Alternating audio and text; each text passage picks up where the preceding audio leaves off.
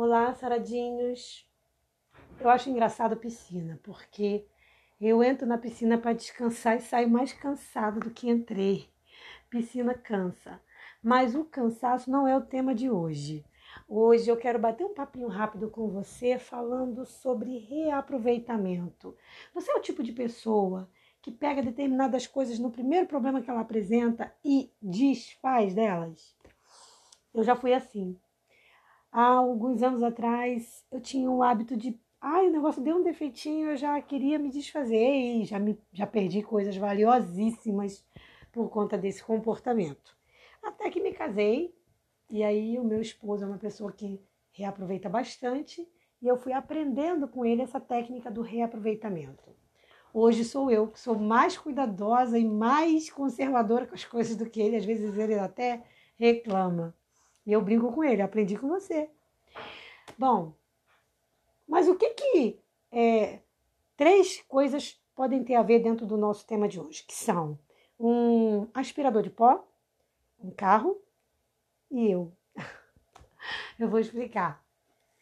Eu comprei um carro tem pouco tempo e ele é um carrinho assim usadinho. Ele não é um carro ah, novo, não. Eu queria mesmo um carrinho usadinho porque eu queria uma coisinha assim mais dentro da realidade que eu estou vivendo, que é querer andar devagarzinho, tatatã, tatatã, porque eu tive ansiedade, transtorno de ansiedade generalizada, que inclusive está virando livro.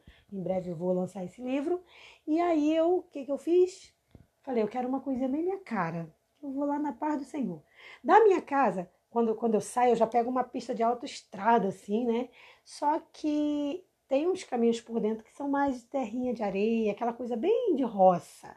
É por ali que eu gosto de começar o meu dia. Eu saio por ali, só depois eu pego, mesmo tendo a, a, do lado da minha rua a saída direto para a pista, né, calçada e tudo, eu gosto de pegar aquela estradinha de barro ali, olhando lá as árvores, a natureza, indo bem devagarzinho. Aquele pedacinho para mim é um pedacinho do céu.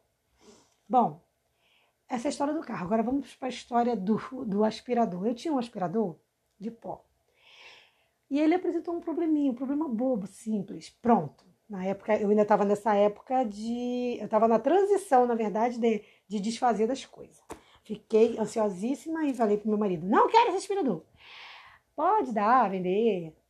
Aí ele pegou e guardou. Meu marido guardou. Eu ainda não estava completamente curada do meus, da minha mania de desfazer das coisas. Aí ele guardou. Quando é agora, eu precisei do que para limpar o carro? Eu precisei do aspirador. Eu ia ter que comprar um aspirador novo. Pois meu marido consertou o aspirador e hoje eu consegui aspirar o carro com o aspirador que eu já tinha. O que, que eu tenho a ver com essa história?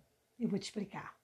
Às vezes, eu sinto como se eu fosse aquele, entre aspas, objeto que estava ali parado, abandonado, aparentemente sem nenhum valor, sabe? Sem uso, porque é assim que o ansioso se sente.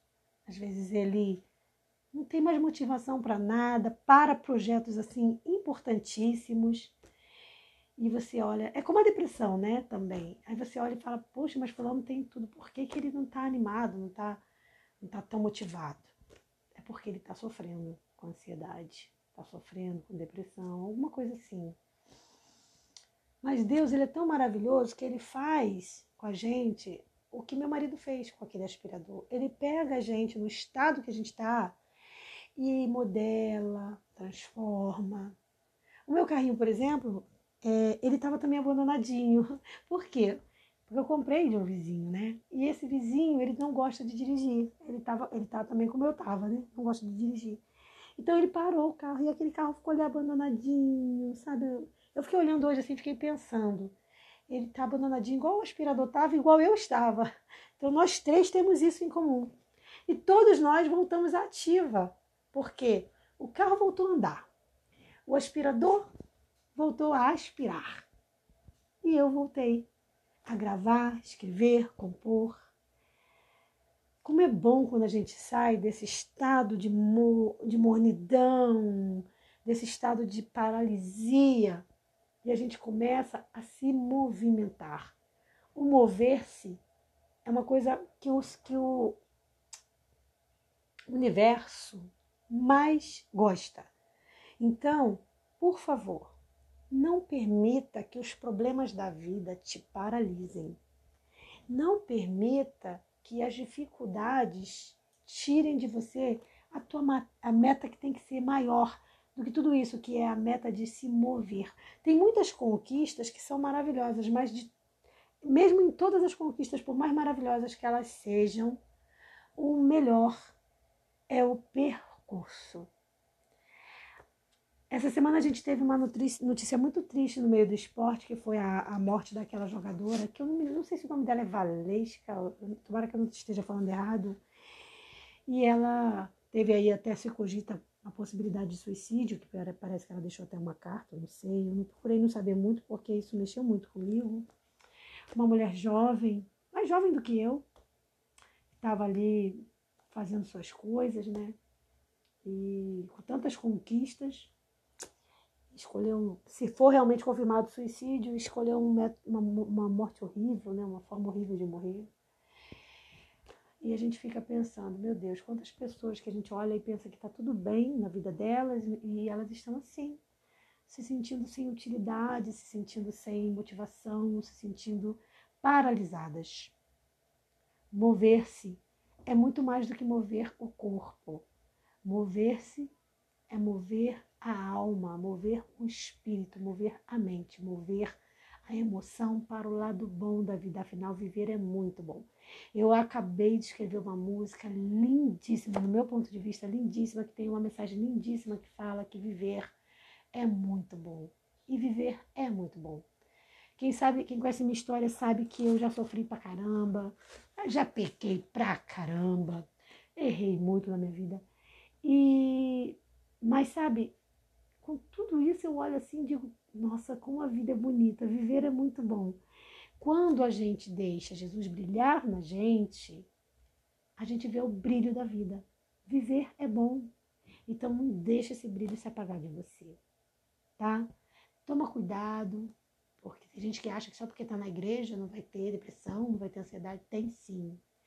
Porque dentro da igreja também estão as decepções. Então toma todo cuidado, afinal, todo cuidado é pouco tá? Lembre-se de que é o Senhor quem cuida de nós.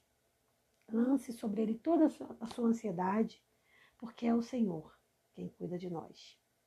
E mesmo se você estiver aí num estado de paralisia, como eu já estive, Deus pode sim fazer você se mover e você vai construir coisas incríveis. Um bom domingo para você e até o nosso próximo podcast. Paz.